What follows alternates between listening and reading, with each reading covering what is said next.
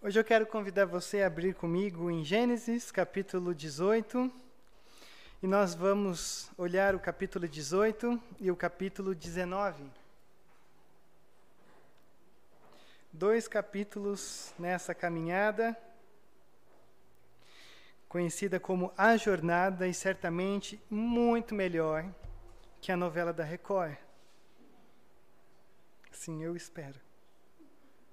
Duvido que a novela da Record gastou tanto tempo num personagem quanto nós estamos gastando aqui na nossa história de Abraão, mas já estamos virando a reta final, a esquina final, para entrarmos na história, a parte final de Abraão, mas ainda não. Agora é interessante, quando a gente olha para Gênesis 18 e para Gênesis 19, é como se a gente tivesse uma ruptura enfática na história de Abraão. Você vem caminhando, você tem alguns episódios em que Abraão tem aquele seu sobrinho Ló que vive à sua sombra. Você tem esse sobrinho que, quando eles se encontram naquela tensão de que os dois eram muito ricos e eles precisavam se separar, e um olha para um lado, Abraão olha para o outro e diz: Ló, aonde você for, eu vou no sentido contrário. Uh, na realidade, quando Ló ele olha para pra, as regiões de Sodoma e Gomorra, ele vai para lá. A nossa questão é que Abraão, ele vai pela fé, Ló vive pela, pelo mundo pegável, avistado, pelo mundo onde se pode ter uma ideia de construir uma vida. Abraão, ele vai pela fé. E aí a gente olha para tudo isso, logo em seguida Ló ele tem uma, um problema lá, há, há, quatro reis atacando a região de Ló, e Abraão vai na sua direção, e Abraão, na verdade, salva Ló já dessa, dessa terrível perda de tudo que ele teria, salvando a Ló e tudo aquilo que ele possuía. E agora é interessante porque a gente tem aqui, aliás, é, não tem problema se você assiste a novela da Record, tá? Mas tratou-se de Sodoma e Gomorra lá? Alguém está assistindo e tratou? Eu, ah, será que ainda não? Ah, ah mas então. Ah, mas então ele, eles vão assistir essa minha série aqui para eles fazerem a novela. Então eu pensei que eu estava adiantado. Não, eles depois vão copiar o que a gente tem considerado aqui. E aí o que, que acontece? Porque certamente o Edmaceto está assistindo os nossos cultos. E aí o que, que acontece? A gente tem aqui diante de nós esse episódio de Sodoma e Gomorra, esse episódio que talvez quando eu diga Sodoma e Gomorra, é, a primeira coisa que vem na sua mente é destruição. E a segunda coisa que vem geralmente é algo relacionado à sexualidade desenfreada e distorcida. Todos nós crescemos, aprendemos e fomos ensinados de que a destruição de Sodoma e Gomorra de fato aconteceu e aconteceu por causa de uma questão. Mas eu queria que antes da gente entrar em Sodoma e Gomorra, eu, eu quero mostrar uma coisa para você. Porque quando a gente vai andando, você tem que lembrar que Abraão é o, é o, foco principal de Deus. Abraão é o personagem que é, que é tratado com Deus, é o personagem que está uh, sendo enfatizado aqui na história. E é interessante porque você vem caminhando, você tem as bobagens de Abraão. No capítulo 17, você vê o Senhor vindo até Abraão e dizendo: Abraão, ah, não será Ismael o teu herdeiro, aguenta mais um pouco. Eu sei que são silêncios, eu sei que é a espera, mas Abraão, fique calmo, fique tranquilo, porque você terá um filho e ele se chamará Isaac. E aí, de repente, quando você termina o capítulo 17, você vai dizer assim: ah, agora vai vir. Ainda não. Porque o que a gente tem aprendido é que o tempo de Deus não é o nosso tempo. O tempo de Deus trabalha na perspectiva do propósito. Você e eu trabalhamos na perspectiva do cronômetro. É para agora, é para hoje. Não dá tempo de esperar, tem que já fazer.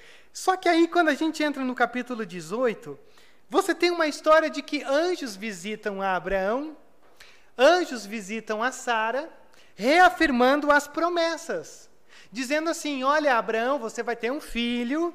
Sara, minha querida, você vai ter uma fi um filho também, não é uma filha, você também vai ter um filho. Então, continuem caminhando. E logo em seguida vem Sodoma e Gomorra. E a história de Ló e de Abraão intercedendo por Ló dentro da grande Sodoma e Gomorra da época. E eu fiquei me perguntando, por quê? Por que, que você tem um, uma parte que para de focar em Isaac, na aliança, nas promessas e entra numa perspectiva de Ló e tendo a sua cidade destruída. E aí eu percebi uma coisa que eu já vou adiantar para você. O capítulo 18 e o capítulo 19 são contrastes. Eles, na realidade, vão nos dizer o seguinte: o capítulo 18 vai nos falar sobre anjos visitando Abraão e Sara na luz do dia. E o capítulo 19 vai nos mostrar sobre anjos visitando Aló na calada da noite.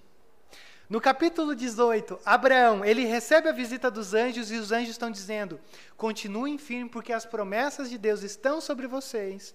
E no capítulo 19, você tem os anjos dizendo assim: "Ló, pega tudo que você tem aí de gente que você conhece e vaza". Pica mula, como a gente diria em alguns lugares.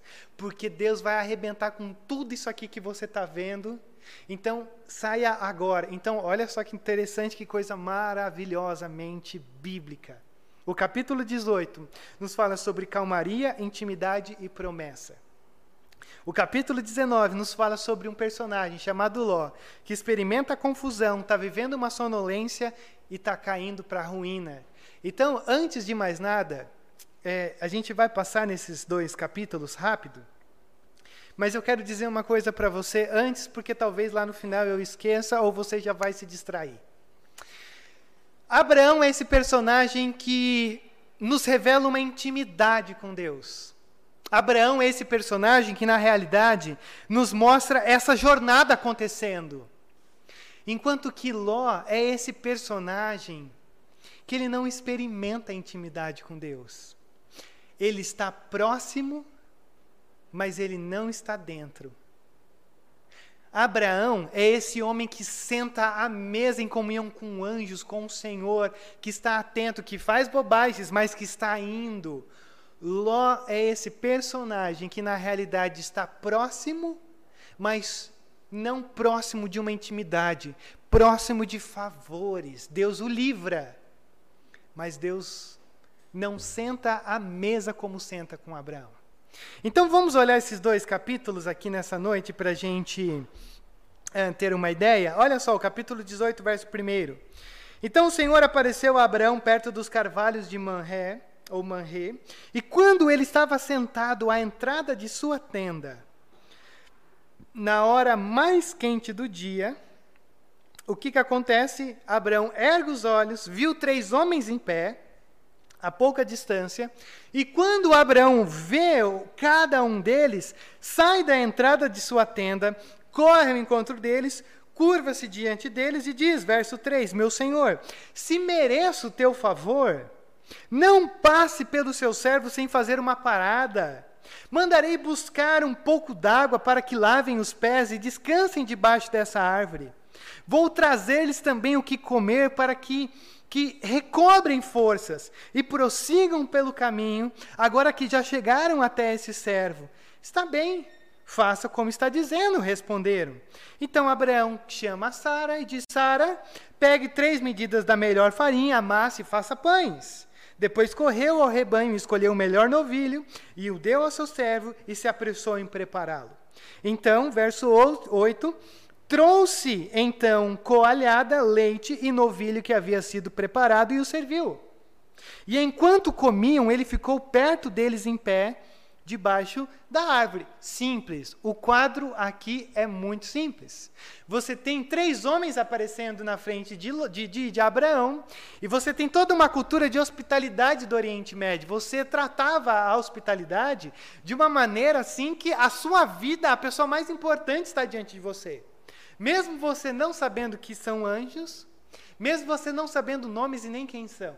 Mas existia uma cultura da hospitalidade. E Abraão está sentado debaixo da árvore, talvez depois do almoço. Ele já almoçou, ele está descansando, e de repente ele olha para esses três homens e diz: Olha, por favor, entrem na minha casa. Entrem na minha casa porque eu vou fazer um pedacinho, eu vou preparar um pedacinho de pão. Literalmente é isso, mas ele mata novilho, ele dá farinha, faz pão, faz um, faz um banquete enorme, mas ele diz: é tudo só um pedacinho de pão. Não é à toa que quando você olha lá em Hebreus capítulo 13, verso 2, o autor de Hebreus diz assim: Você sabia que você pode receber a visita de anjos na tua casa sem perceber? Como isso se dá hoje? Não me pergunte que eu não faço ideia.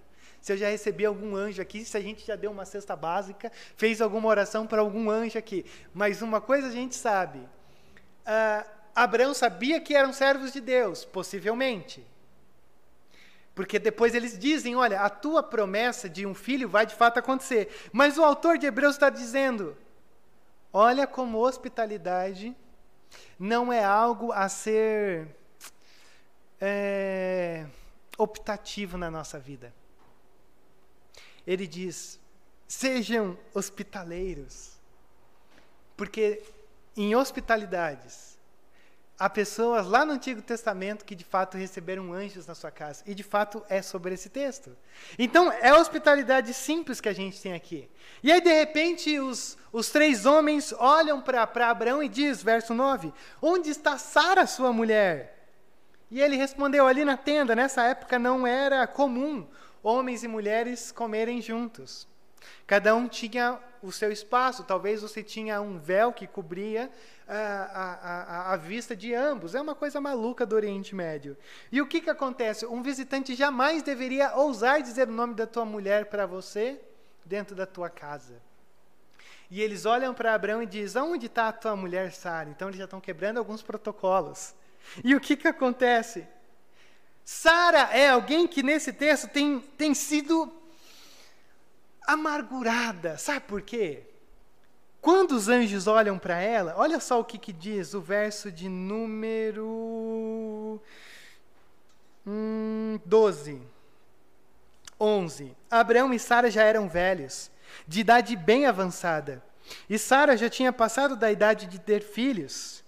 Por isso que quando ela quando ela ouve esses homens dizendo: Olha, você, vocês terão um filho, olha o verso 12: Por isso riu consigo mesma. Quando pensou, depois de já estar velha e meu senhor já idoso, ainda terei esse prazer?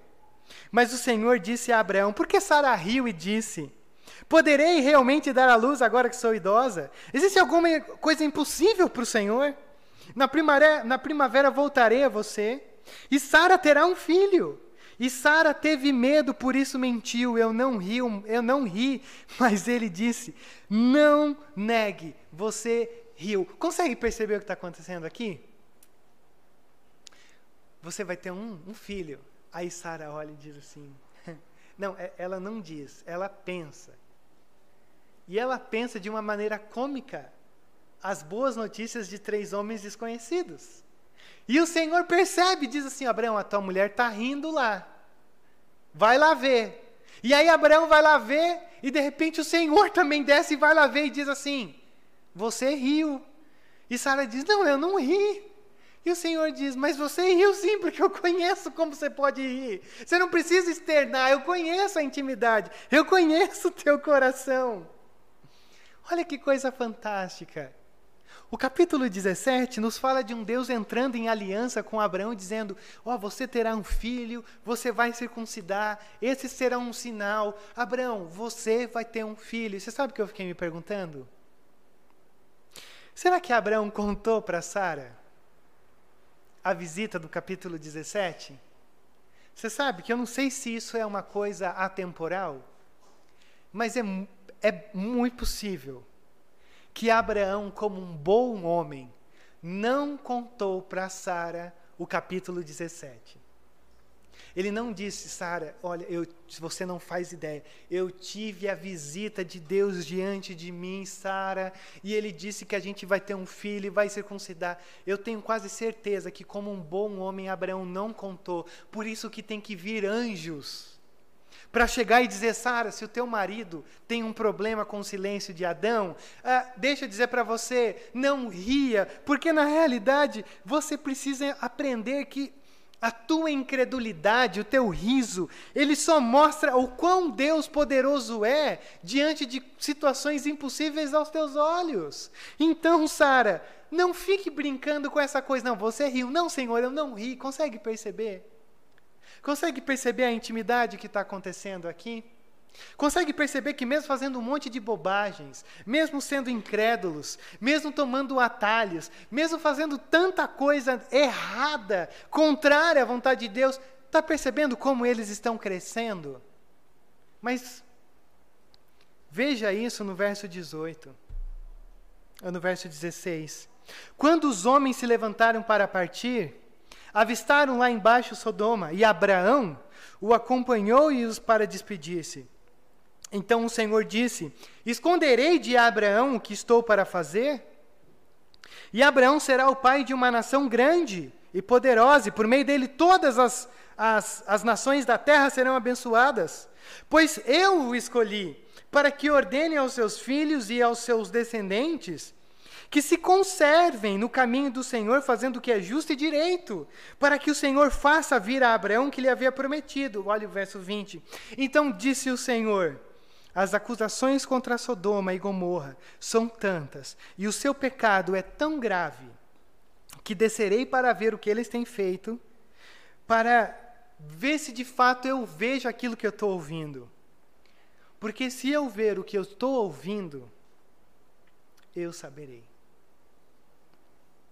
O Senhor olha para Abraão e diz assim: Abraão tem tantas promessas, Abraão tem andado no meu caminho. Como que eu poderia esconder de Abraão o que eu vou fazer? Olha isso. Como eu posso esconder de Abraão o que eu vou fazer? Olha o tipo de relacionamento que a gente tem aqui.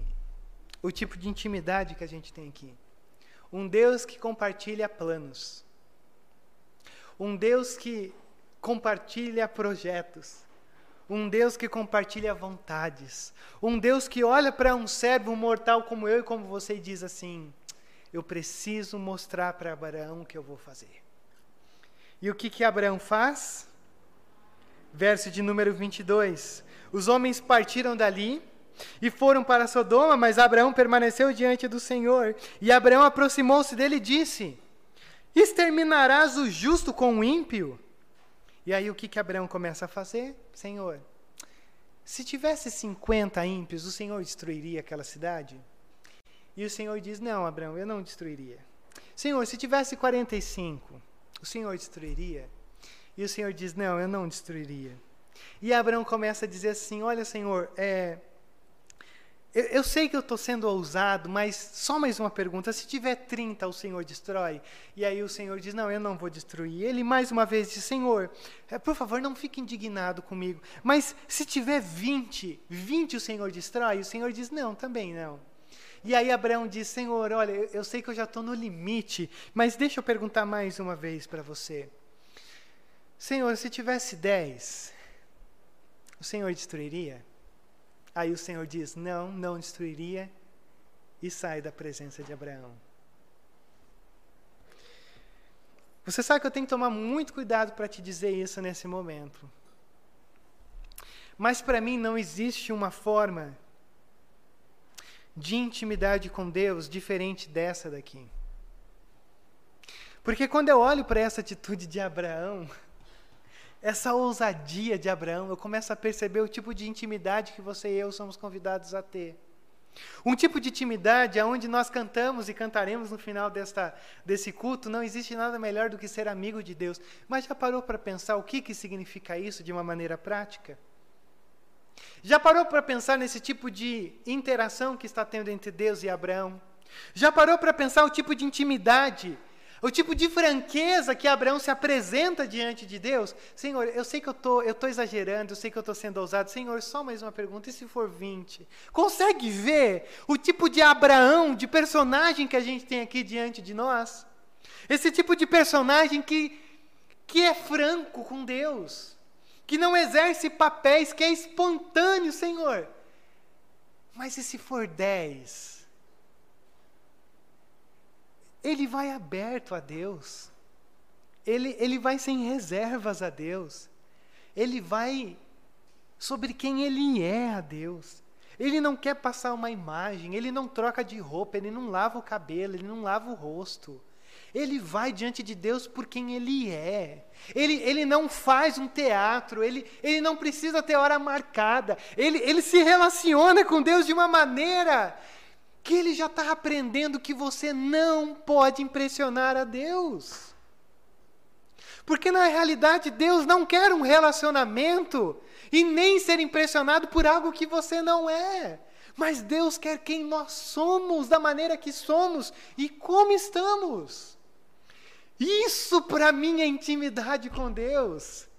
É quando eu sou quem eu sou. E isso não de maneira alguma quer dizer que é um desrespeito, de você chegar relaxado, mas é de você chegar, Senhor, eu sou assim.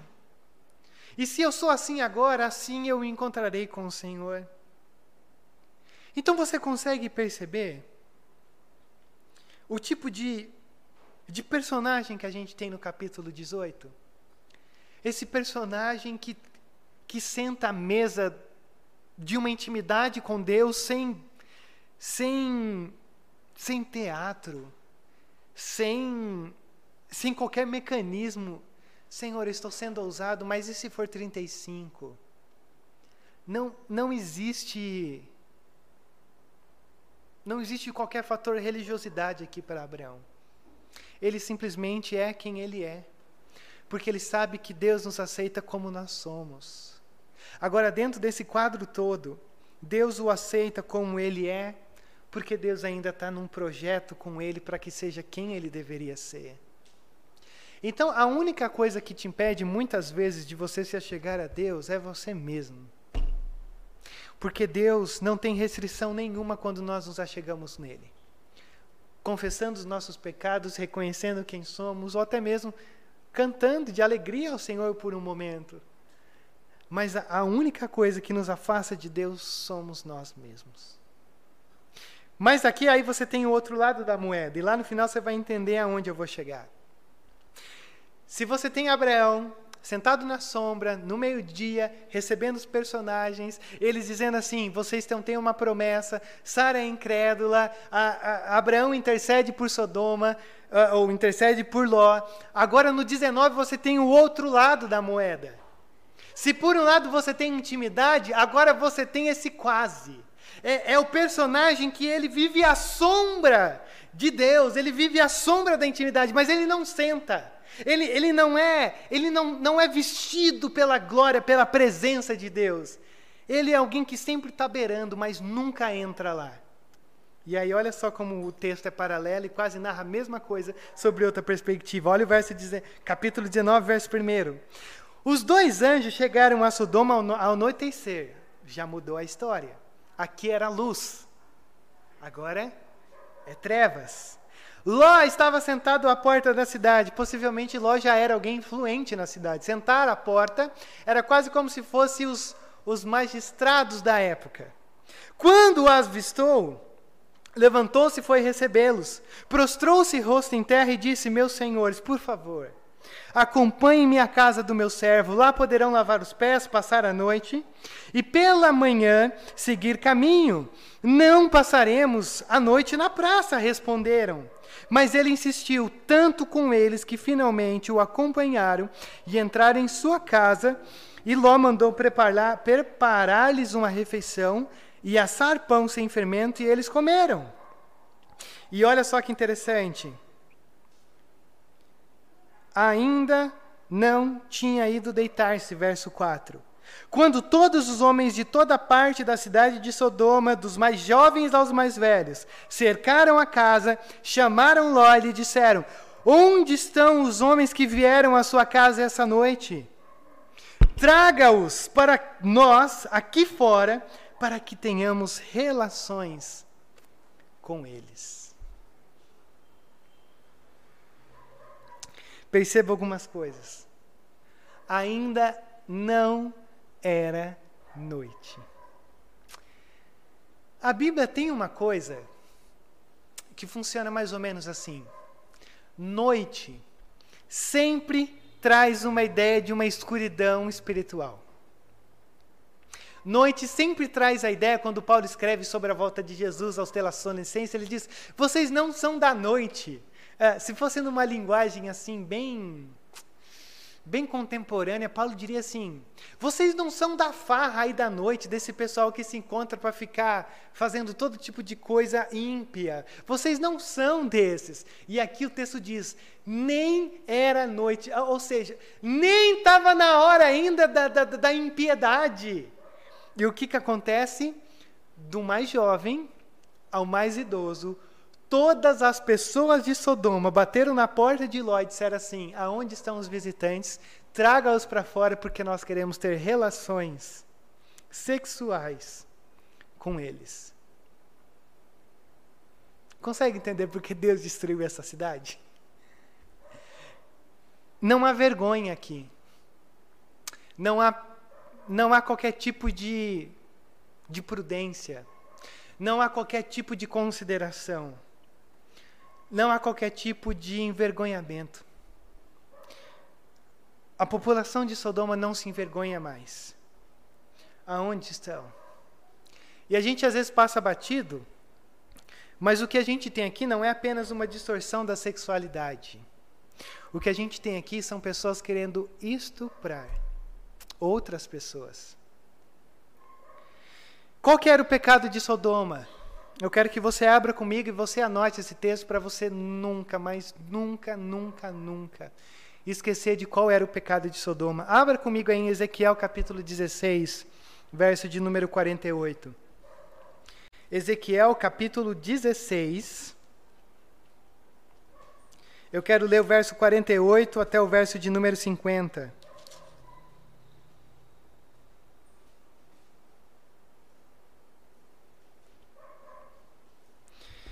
Anote esse texto, grave esse texto, mas nunca perca esse tempo, esse texto, porque eu nunca vi alguém bater em Sodoma com a profundidade que Ezequiel nos aponta.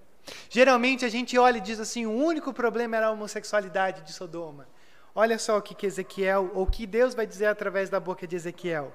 Capítulo 16 de Ezequiel, verso 48, começa dizendo assim: Juro pela minha vida Palavra do soberano Senhor. Sua irmã Sodoma e as filhas dela jamais fizeram o que você e as suas filhas têm feito. Deus está falando com o seu povo. Ora, este foi o pecado da sua irmã Sodoma. Ela e suas filhas eram arrogantes, tinham fartura de comida e viviam despreocupados, alienados, não ajudavam os pobres e os necessitados eram altivas e cometeram práticas repugnantes diante de mim. Por isso eu me desfiz delas, conforme você viu. Qual que era o problema de Sodoma? Obviamente, uma sexualidade desenfreada, completamente corrompida. Uh, eles estavam querendo raptar esses homens, opressão de todos os lados, arrogância, injustiça social, a ausência de todo tipo de impiedade. Então, quando o Senhor olha para isso, diz assim: Isso subiu até a minha presença, isso está provocando a minha presença. Tanto que o verso 6 diz assim, é, do, do, do, Gênesis 19: Ló saiu da casa, fechou as portas atrás de si, e lhes disse: Não, meus amigos, não façam essa perversidade. Olhem, eu tenho duas filhas que ainda são virgens. Vou trazê-las para que vocês façam com elas o que bem entenderem. Pausa dramática. Primeiro, não meus amigos. No capítulo 18, Abraão é amigo de quem? No capítulo 19, Abraão chama quem de amigo? Ló chama quem de amigo? Sodomitas. Não façam essa perversidade. Por que, que Ló se encontra nessa situação? Porque lá atrás ele olhou para essa terra e ele foi guiado pelo seu instinto humano, por aquilo que os seus olhos podem contemplar. Então você consegue perceber? As escolhas de Ló o carregaram até essa situação. As decisões de Ló o carregaram até esse momento. E quando Ló se encontrava nessa cultura, talvez Ló percebeu onde ele estava, mas Ló não aprova essa cultura, não aprova essa prática, mas Ló fica. Talvez Ló tenha o mesmo problema que você e eu geralmente temos, quando se trata do nosso pecado. É possível eu ficar inserido sem me contaminar. É possível eu continuar aqui no meio, mesmo sendo alguém que mantenha-se incorruptível. O grande problema que a gente tem aqui diante de, de, de, Sodoma, diante da história de Ló, é que a amizade com o mundo já começou a corromper a mente de Ló. Por quê? Olha o tipo é, é, é, de saída e de resposta que Ló dá para aqueles homens, para aquele pessoal, para aquela nação que está diante da sua porta. Não faça isso. Eu tenho duas filhas. Eu acho que eu não preciso nem ter filhas para imaginar que uma proposta dessa é algo impensável vindo da, do coração e da boca de um pai. Ló olha para suas filhas e diz: Não faça nada com eles. Pegue as minhas filhas e faça o que você quiser. Por quê? Porque a mente de Ló já é uma mente corrompida por Sodoma. A mente de, de Ló já é uma mente onde ele acha que ficar diante do pecado é o suficiente para não se contaminar, mas Ló ainda não aprendeu que o meu e o seu papel diante do pecado é correr na direção oposta. Não faça amizade com o mundo. Não faça amizade com o pecado. A oferta de Ló é indigesta, mas nos mostra que a mente dele corrompeu, porque o lugar aonde ele está é corrompido. E se você não manter-se amigo de Deus, você vai manter-se amigo de alguma coisa.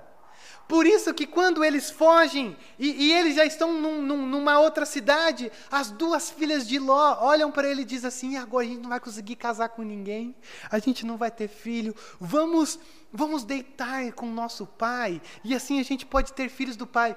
Olha essa família, meu Deus do céu, olha onde eles estão indo. Porque Sodoma já não é mais um, um, uma condição é, é, é, de, de uma localidade. Sodoma já mora dentro do coração desse povo. Sodoma já mora dentro do coração dessa família. E eles já não estão vivendo, não estão enxergando mais a graça de Deus. Então talvez Ló disse assim: não, é, é, talvez eu consiga é, é, não me corromper, talvez eu consiga ser luz. Mas a grande questão é: se você não for amigo de Deus, é só uma questão de tempo para você começar a colher um monte de consequência errada que você plantou na sua vida. Por isso que quando eu digo para você, o problema de Ló é que ele vive na margem, é que ele nunca entra no caminho. Ele nunca entra, ele sempre está beirando, mas ele nunca diz, Senhor, sente na minha mesa também. Senhor, dê promessas para mim também. Ele vive à margem da sombra de Abraão. E aí eu pergunto isso para você nessa noite. Talvez você viva à sombra de uma religiosidade. Você está aqui porque você aprendeu a estar tá aqui. Talvez você viva à sombra de um relacionamento, porque o teu marido está aqui, você está aqui, porque a tua esposa está aqui, e você, como marido, está simplesmente aqui. Não existe nada pior do que viver à sombra da presença de Deus. Não existe nada pior do que você estar quase lá e nunca lá. E os anjos olham para Ló e dizem assim: olha o verso de número 12. Você, você tem mais alguém da cidade, genros, filhos ou filhas, ou qualquer outro parente? Tire-os daqui, porque estamos para destruir esse lugar, e as acusações feitas ao Senhor contra esse povo são tantas, mas tantas que ele nos enviou para destruir a cidade. Olha o verso 14. Então Ló foi falar com os genros, os, que, os quais iam casar-se com as suas filhas, e lhes disse: Saiam imediatamente desse lugar, porque o Senhor está para destruir a cidade. Mas eles pensaram que ele estava brincando. Porque Ló não tem intimidade. Ló não tem. Ele, ele é vazio. Ele parece estar, mas ele não está. Ele não tem autoridade. Então os genros olham e dizem assim: ele está doido. E olha só que coisa maluca. Verso 15: Ao raiar do dia, os anjos insistiam com Ló. Ele não quer ir embora. Já passou a noite inteira. Ló não está levando a sério. Está tudo prestes a ser destruído, a virar uma ruína. Mas Ló olha para essa situação e talvez Ló olhe e diga assim: Mas eu construí a minha vida nesse lugar. Como eu posso abrir mão disso se se a minha vida inteira foi foi para isso. Você sabe que muitas vezes a confissão de pecados é uma das coisas mais mais duras que você tem que fazer, porque muitas vezes coloca certas situações em risco. Quando você tem que confessar para aquele que está ao seu lado, quando você tem que confessar no trabalho, quando você põe em risco coisas que muitas vezes você fala assim, mas o que, que vão achar? Mas olha que perigo é o não confessar. Porque o coração de Ló está tão endurecido que ele diz: Não, mas será que é mesmo? Ele ainda está sobre os efeitos do pecado. Ele ainda olha para a sua vida e diz assim: é, Eu sei que é urgente, mas, mas será mesmo? Será que vale a pena? Será que eu entro por esse caminho? Será, será que eu deixo? Será que eu vou para um novo rumo? Então, Moisés escrevendo isso aqui, Moisés está dizendo: Meu povo que vai entrar na terra prometida, não sejam como Ló. Porque Ló começou com um simples olhar, e agora a vida dele está correndo risco. Porque de um olhar passou por um risco de vida, uma condição, um deterioramento da mente, um coração endurecido, ao ponto que agora os anjos têm que fazer o quê? Os anjos têm que pegar Ló à força e carregá-lo para fora da cidade. Olha o verso 17. E assim que os tiraram da cidade, um deles disse a Ló: Fuja por amor à vida. Ele não está querendo ir. Não olhe para trás e não pare em lugar nenhum da planície. Fuja para as montanhas ou você será morto. E Ló ainda tem a capacidade de responder assim. Ló, porém, lhe disse: Não, meu senhor. Ele ainda quer argumentar. Ele ainda quer opinar. Ele ainda quer, ele ainda quer sempre tirar uma vantagem.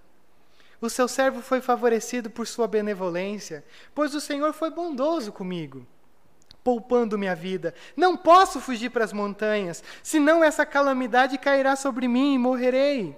Aqui perto há uma cidade pequena, está tão próxima que dá para correr para lá. Deixe-me ir para lá. Se eu ficar lá, eu ficarei salvo.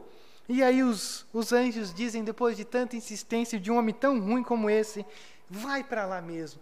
Vai para lá mesmo, porque assim, Deus então ele vai te guardar lá. E o que, que acontece? Verso 23: Quando Ló chegou a Zoar, o sol já havia nascido sobre a terra uma noite inteira, de Ló brincando com, com o poder de Deus.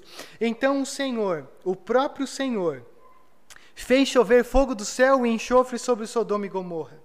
Assim, ele destruiu aquelas cidades e toda a planície, com todos os habitantes das cidades e a vegetação.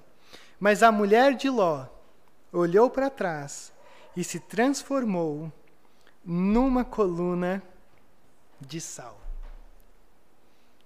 Assim que Abraão chegou na cidade, a ideia é que o fogo desceu na hora.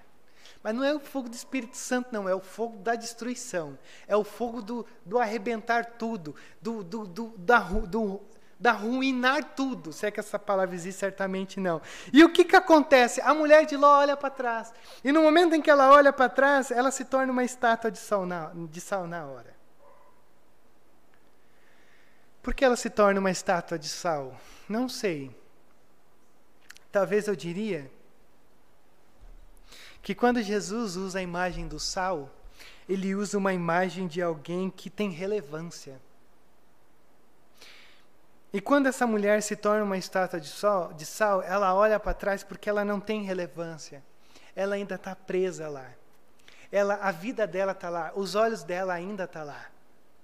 mesmo Deus destruindo e dando um fim em todas as coisas. Então a grande questão aqui é que para a mulher de Ló é mais fácil viver numa cidade sem Deus do que fora da cidade com Deus.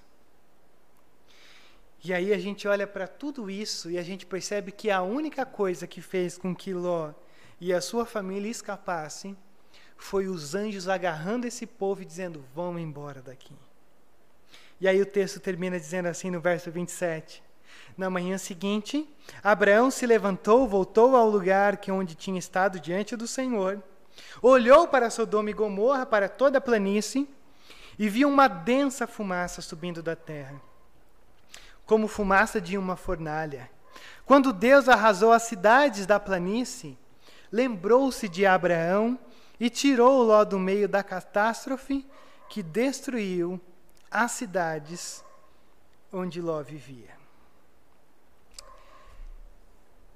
Isso é um panorama. Eu fiz um panorama com vocês, porque eu quero te dizer duas coisas. Uma mais do que o que eu vou dizer agora. A grande pergunta é: você senta à mesa da intimidade com Deus? Ou você beira a mesa e nunca se senta? Você já tem essa capacidade de ser você mesmo diante de Deus, de ter um relacionamento que você diz, Pai, eu sou isso daqui. Você consegue ser quem você é diante de Deus? Você consegue ser sincero diante de Deus? Ou você é esse personagem que ainda precisa ser agarrado à força para sair e entrar na presença de Deus? Essa é a pergunta simples. Você vive a intimidade ou você vive à sombra de alguém que tem intimidade? Porque a única pessoa que está perdendo diante de tudo isso é você mesmo, tá? Perder de ter uma intimidade com Deus é, é, é você perder de ter a, a capacidade de respirar a vida e não a sobrevivência. Mas a, a coisa que eu quero dizer para você hoje é, e, e eu quero que você saia com isso daqui, é o outro lado da compreensão do capítulo 18 e 19. Porque eu comecei dizendo para você que você tem uma ruptura da história de Abraão mas não é uma ruptura. Porque eu acho que o capítulo 18 e o capítulo 19 está querendo dizer uma coisa muito importante para mim e para você. Não espere chegar num nível de uma espiritualidade perfeita para você ser um instrumento de Deus. Não espere ser perfeito diante de Deus para começar a ser usado por Deus eu, eu trilhei todo esse caminho para simplesmente dizer isso para você. Porque Abraão e Sara estão fazendo um monte de bobagem. Eles ainda são completamente incompletos de, de um relacionamento de, de obediência plena com Deus. Eles ainda estão tentando resolver as coisas da forma deles, eles ainda são inquietos, eles ainda estão atirando para todo lado. Mas, mesmo sendo falhos, não foi impedido que, através da intercessão de Abraão, Ló fosse livre da destruição de Sodoma. Por isso, eu disse tudo isso para você para te dizer simplesmente isso. A condição como você está hoje pode ir muito quando você consegue interceder por aqueles que estão ao seu redor. Isso aqui não é uma pausa na história de Abraão. Isso nos mostra que Deus usa como nós estamos. Então a única pessoa que pode impedir de você ser usada por Deus é você mesmo. Porque nessa história você tem alguém que senta à mesa com Abraão pela graça, e você tem alguém que agarra Ló e puxa a família inteira, inteira pela graça. Então, não se perca nessa caminhada. Não, não espere chegar num. Eh, eh, Rodrigo, quando eu chegar aqui, eu quero ser um instrumento de Deus. Não, é agora. Uh, Rodrigo, eu, eu preciso abandonar muitas coisas. Eu também. E eu estou aqui no púlpito falando para você. Não espere perfeição, não espere uma, uma autossuficiência, não espere uma maturidade plena, porque o Senhor usa quando Ele quer, da maneira que Ele quer. E na realidade, quando você tem essa intercessão e esse diálogo de Abraão, que ele começa com 50, vai para 40, 45, 30, 20. Quem foi que veio na direção de Abraão e disse o que ia fazer? Foi o próprio Deus. É Deus que vem na direção de Abraão e diz: Abraão, vou fazer isso. É, é, o próprio Deus que diz: Abraão, não, se tiver esse tanto, eu vou, eu vou, eu vou, eu vou, eu, eu, eu vou salvar. É o próprio Deus que diz assim: Abraão, a conversa acabou agora, então deixa eu ir para a ação. Sabe? Não é possível, de coração, não menos do que tudo que eu preguei aqui, mas ainda mais de coração nessa noite. Não é possível que Deus não tenha colocado sonhos, motivações e propósitos no teu coração nesse momento. Não é possível. Porque se ele usa tudo o que ele quer, da maneira que ele quer e como nós estamos, eu tenho certeza que Deus tem colocado coisas no teu coração. Agora a grande questão é: você senta à mesa ou você está vivendo na sombra? Porque geralmente a sombra a gente não enxerga as coisas como elas são. Mas quando a gente senta à mesa de uma intimidade com Deus, a gente sai sem incerteza alguma, porque a gente sabe para onde tem que ir, a gente sabe para onde tem que caminhar. Então, Gênesis 18 e 19 me falam sobre isso. Sobre esse poder que está nas nossas mãos de interceder pela nossa cidade, interceder por situações que aparentemente são uh, uh, uh, impossíveis de serem alcançadas. Não perca de vista o ministério da intercessão que você e eu temos. Porque isso aqui não é um dom, tá? Hoje cedo eu falei que geralmente tem sido dom ter frequência nos, nas reuniões da igreja. Isso aqui também não é um dom. Isso aqui está disponível para você. O que cabe você agora é fazer uso disso de uma maneira que você aprenda que a qualquer momento você pode interceder por você, por aquilo que está ao redor, porque o Senhor já tem colocado motivos de intercessão no teu coração. Por isso eu quero convidar você a curvar a sua, sua cabeça nesse momento, seu rosto, para gente, a gente ter um momento de oração. Um momento para a gente colocar diante do Senhor os nossos, os nossos desejos, os propósitos que Ele tem colocado no nosso coração é, eu sei que no começo da, das nossas reuniões, quando a gente pergunta assim, alguém tem um motivo de oração? Eu sei que a gente geralmente não responde, mas eu posso falar uma coisa para você? Às vezes eu não respondo, porque se eu fosse dizer os reais motivos de oração, talvez você ficaria muito escandalizado. E talvez você não conseguiria ter o, a visão da graça de Deus como Deus tem a visão de graça a olhar para o Rodrigo. Mas a grande questão é que você tem acesso total a esse Deus e você pode abrir a, a, aquele quartinho escuro dos maiores sentimentos, dos maiores angústias, daquelas condições tão irreversíveis. E como diz Pedro, jogar em Deus toda a ansiedade para que ele responda a tua oração. E aí eu volto de uma maneira perfeita no que o Josué disse lá no começo. Pode ser que ele não vai responder às circunstâncias que estão ao teu redor como você quer. Mas eu tenho certeza que ele não vai deixar a tua oração sem resposta. É você que tem que enxergar como Deus está respondendo.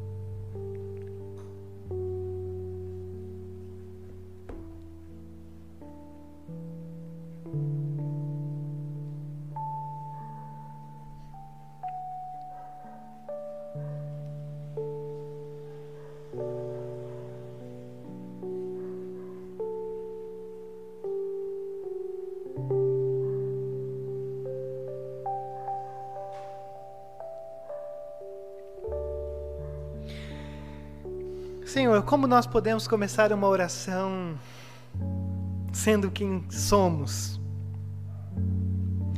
Talvez a realidade é que nós deveríamos nem falar nada diante do Senhor. Talvez a grande questão é que nós deveríamos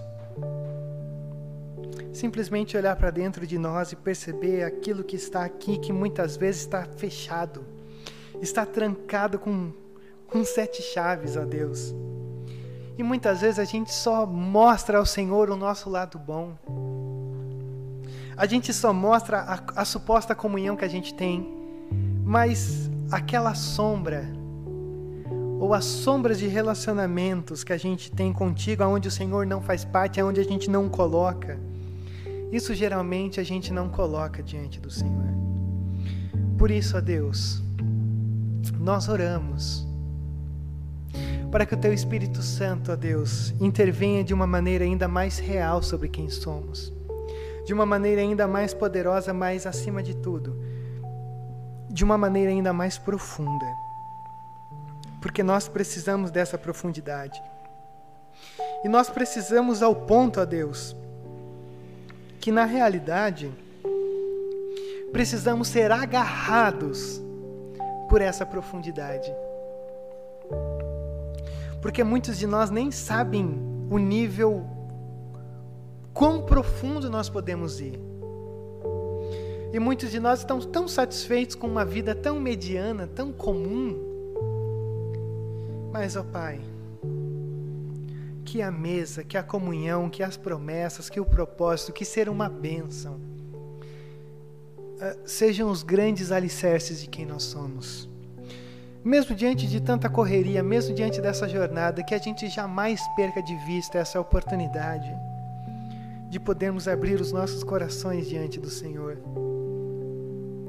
Seja onde for, que não seja restrita a um culto, que não seja restrita a uma reunião de oração, mas que de fato o Senhor nos visite com mais frequência e venha na nossa direção com a tua graça, Deus, nos agarrando e tirando, a Deus, essa Sodoma que, que mora em nossos corações os pecados que nós temos cometido.